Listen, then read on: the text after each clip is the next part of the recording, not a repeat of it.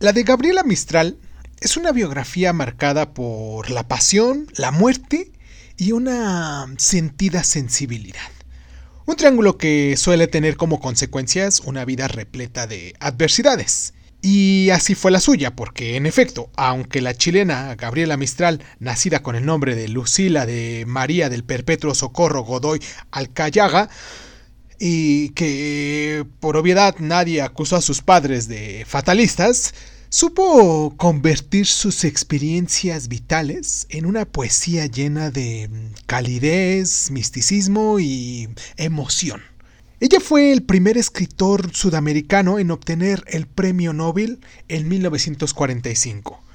Por una parte, la pasión de Gabriela, nacida en Vicuña en el año de 1889 e hija de un maestro de escuela rural que se marchó de su casa cuando la niña apenas tenía unos tres años, Hizo de la educación su pasión y también su profesión.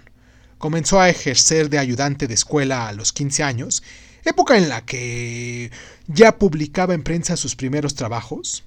Y sin embargo, cuando quiso ingresar en la Escuela Normal de La Serena para formarse, como maestra que, que era, fue rechazada porque sus ideas ateas eran peligrosas para los niños. Pero em, Gabriela no se, no se desanimó. Presentó batalla y consiguió ser nombrada maestra tras, tras publicar en La Voz del X un artículo titulado La instrucción de la mujer en el que exigía que todas las mujeres tuvieran derecho a la educación y se convirtió en una destacada educadora, directora de varios colegios, colaboró también en la Reforma Educativa de México, visitó Estados Unidos y Europa para conocer sus métodos educativos, ejerció como profesora invitada en las universidades de Barnard, eh, Middlebury, en Puerto Rico, mm, etc. Eh, por otra parte, la muerte que marcó su trayectoria vital, la muerte simbólica del padre, que la abandonó cuando ella era una niña, como ya dijimos anteriormente, la muerte del amor de su vida también, Romelio Ureta, un modesto empleado de ferrocarriles que se suicidó al poco de conocerla, lo que es otra forma de abandono también, claro.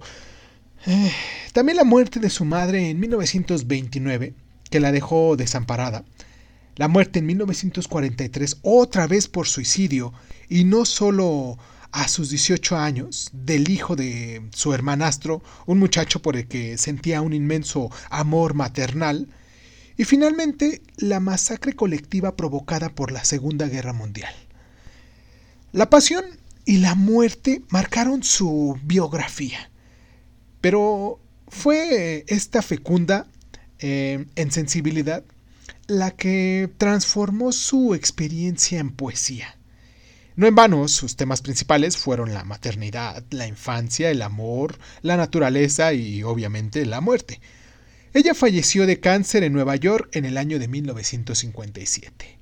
Y hoy, como bien saben, vamos a hablar de sus poesías, de esta gran autora, de Gabriela Mistral. Yo soy Irving Sun, esto es Crónica Lunares y pues qué tal si después de toda esta introducción comenzamos. Cierra los ojos, cierra los ojos, cierra los ojos. Si escuchas que alguien se acerca, no temas. Todo estará bien.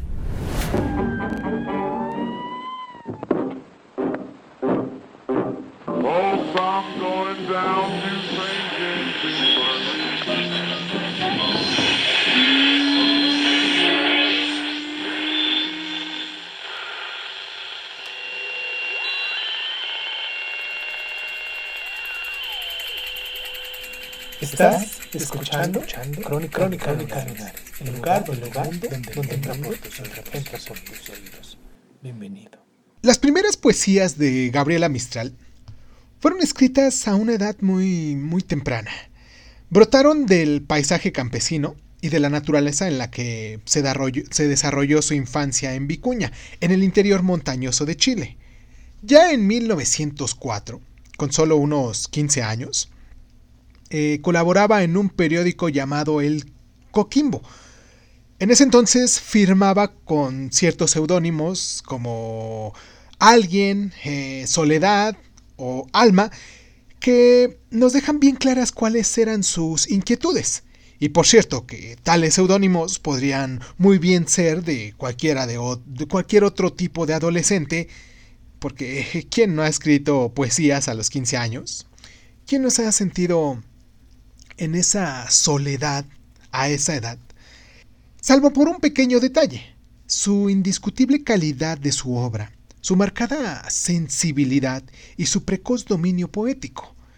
La joven Lucila entabló una relación de amistad con el periodista Bernardo Osandón, que le brindó libre acceso a su biblioteca y le descubrió, entre otros, a Frédéric Mistral, un poeta provenzal, autor que le deslumbró hasta el punto de adoptar su apellido como seudónimo y poco después, en 1906, con unos 17 años más o menos, conoció a Romelio Ureta, cuyo amor y muerte le dejó una fecunda huella creativa. De ella nació Sonetos de Muerte que ya firmó como Gabriela Mistral y con el que obtuvo en 1914 el primer premio en el concurso de literatura de los Juegos Florales organizados por la Federación de Estudiantes de la Universidad de Chile. Y de paso, en ese certamen también conoció al poeta Manuel Magallanes, con el que se embarcó en una nueva y fructífera, al menos desde un punto de vista poético, relación amorosa. Y a partir de 1914, Mistral entró en una fase de gran productividad literaria y comenzó a publicar sus poemas, que pronto aparecieron en las principales antologías chilenas. El espaldaroso internacional, por decirlo de algún modo, le vino del crítico español Federico de Onis, que difundió su obra en varias conferencias impartidas en la Universidad de Columbia y consiguió en 1922 que el Instituto de las Américas de Nueva York publicara su primer libro, Desolación. Ya en 1924 mm, vio la luz su libro Ternura, una obra dedicada a su madre y a su hermana, y que está centrada en la experiencia de la maternidad, ya que ella no tuvo hijos, pero los anheló. Eh, también publicó el poemario Lecturas para Mujeres, centrado en la infancia, y otro de sus publicaciones llamadas Tala. Tras la obtención del premio Nobel vino Lagar, la última obra publicada en su vida, ya que en 1954, en el que se hace patente la huella que ha dejado en la autora la experiencia trágica de la Segunda Guerra Mundial. Tras su muerte, la obra de Mistral mm, creo que no ha dejado de aparecer en textos y ediciones recopilatorias, con títulos como Antología, eh, Recados mm, contando a Chile, Los motivos de San Juan, Poema de Chile, o cartas de amor a Gabriela Mistral. Vamos a hacer nuestra primera pausa aquí en el programa porque me gustaría mucho que nos dejaran sus mensajes, porque me gustaría mucho que nos dijeran de qué parte del de, el mundo nos están escuchando y si es que ya han leído a Gabriela, a Gabriela Mistral. Me gustaría mucho que nos comentaran cuáles son sus obras favoritas, sus poemas favoritos también, y nos pueden encontrar como Crónica Lunares Dizun en Facebook, en Instagram, en YouTube y nos pueden descargar en, en las diferentes plataformas de audio y podcast, en las principales, ya para no hacerle tanto vuelta. Quiero mandar un abrazo a la gente de Alemania, también ahorita que estoy aprovechando este, este espacio, esta pausa, para mandar un, abrazo a la gente de Renania del Norte, allá en Westfalia, en Berlín, en Hesse, en Baden-Württemberg, también en Turintia, en Brandenburgo, en la parte de la Baja Sajonia, en el estado de Bremen, en la ciudad-estado de Bremen, en Hamburgo, en Baviera, también en Bremen, obvio, en Renania, Palatinado, Renania Palatinado, por cierto, y muy recientemente a la gente que, que nos está siguiendo en Schalenswinz-Holstein, Espero haberlo pronunciado bien. Bueno, ustedes que, son latinos saben muy bien eh, qué lugar me, me, este, a qué lugar me refiero. A ver, lo voy a volver a repetir, ¿vale? Wind Holstein. Un abrazo a toda esa gente que nos escucha en esos lugarcitos. Y pues me hacen el día porque me han mandado mensajitos también, porque me han dejado sus correos. Y ya no quiero hacer tan largo este espacio. Vamos a hacer nuestra pausa y regresamos con nuestras claves de lectura.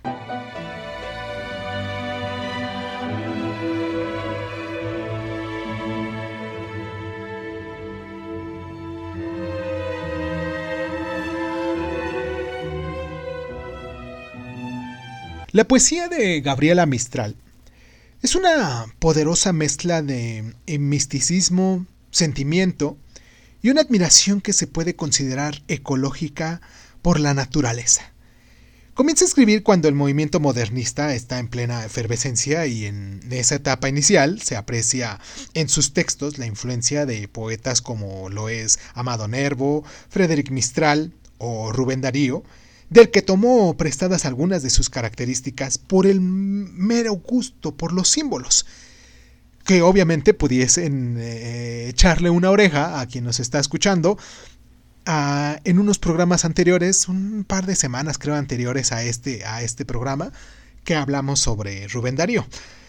Eh, sin embargo, em, su estilo pronto evolucionó, el estilo de Gabriela Mistral, claro, evolucionó hacia una poesía desnuda de retórica, dominada por un lenguaje sencillo y por momentos mm, coloquial, que rechaza la construcción puramente estética. En este sentido, la poesía de, de nuestra Mistral se pone a la tendencia autocratizándose del modernismo.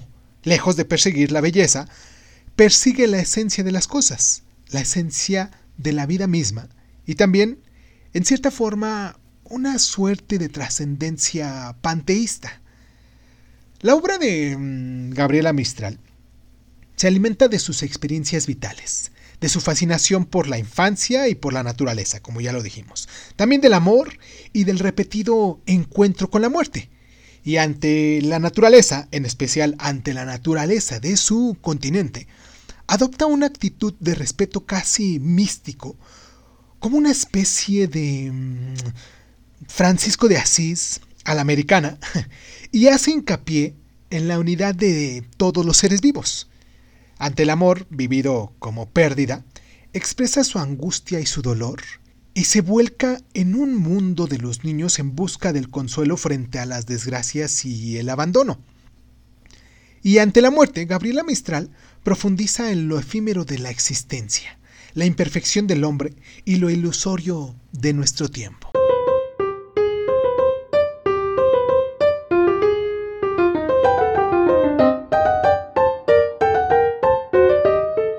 Gabriela Mistral fue autodidacta, porque pese a que le apasionaba la infancia y la enseñanza, la experiencia de Gabriela Mistral en su etapa escolar fue todo menos agradable. La directora del Colegio de la Unión, donde estudiaba, con, una indudable, con un indudable talento para los diagnósticos erróneos, la catalogó como retrasada mental y le dijo a su madre que no serviría para otra cosa que las labores domésticas. A esto se le unió una experiencia traumática. Cuando ella tenía 11 años, fue injustamente acusada de robar material didáctico y fue también apedreada por sus compañeros de clase. No volvió a la escuela y se educó de forma autodidacta con la ayuda de su hermanastra.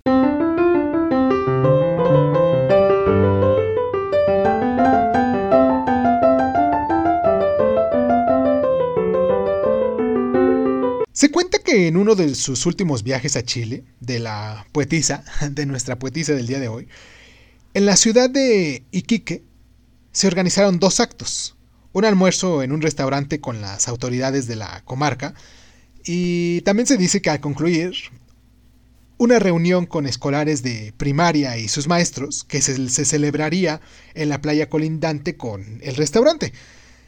Eh, el almuerzo estaba previsto para más o menos la una y la reunión con los niños para más o menos a las dos y media. Pero pasó lo que tenía que pasar. Entre presentaciones y bienvenidas, eran ya casi las dos y media y todavía no habían dado eh, comienzo a la comida. Entonces Gabriela desde el restaurante podía ver a los niños, formados al sol mientras la aguardaban, por lo que cada minuto se sentía más impaciente y no dejaba de consultar su reloj. De pronto, mientras se servía la sopa, se puso de pie y dijo, Les agradezco el haber querido reunirse conmigo, pero los niños esperan bajo el sol desde hace mucho rato. Les pido disculpas. Gracias de nuevo. Y se marchó. Los niños eran para ella lo más importante en ese momento.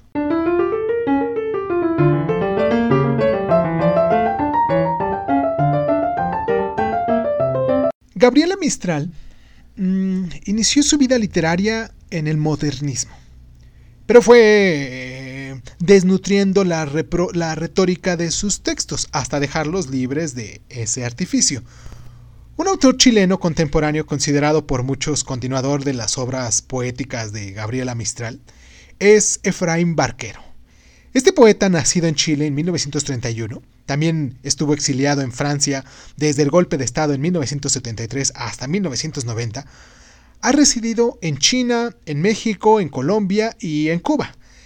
Eh, sus obras, entre las que destacan Árbol Marino, La Piedra del Pueblo, El Pan del Hombre, El Poema Negro de Chile o La Mesa de la Tierra, evidencian una poesía profundamente humana y también cálida, asimismo limpia de toda retórica y profundamente social.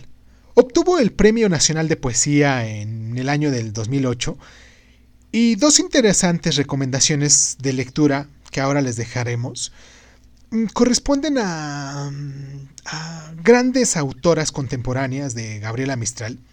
Una de ellas también, la uruguaya Juan de Ibarboru que gozó desde su juventud de gran prestigio social y ha logrado con la publicación de su primer poemario, Las lenguas del diamante, lo que es una poesía vitalista y sensual de corte romántico.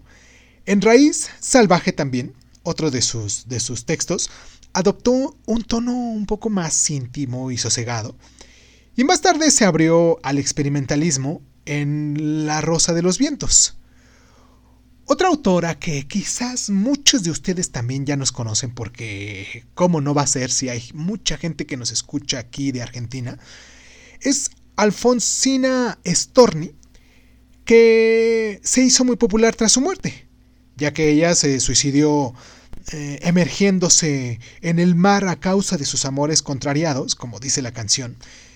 Pero en la vida gozó de una sólida reputación como poeta desde su primer libro, uno de ellos llamado, bueno, en este caso, el primero de ellos llamado La inquietud del Rosal, que se consolidó con los que le vinieron, eh, que son un poquito más autorreferenciales. Uno de ellos llamado El dulce daño, irremediablemente, languidez, ocre, mundo de los seis pozos y mascarilla y trébol. Espero que se den el tiempo de buscarlos, de descargarlos, de comprarlos en su plataforma donde ustedes normalmente descargan sus libros, donde normalmente saben eh, dónde encontrar estos libros, consumirlos, claro, comprarlos.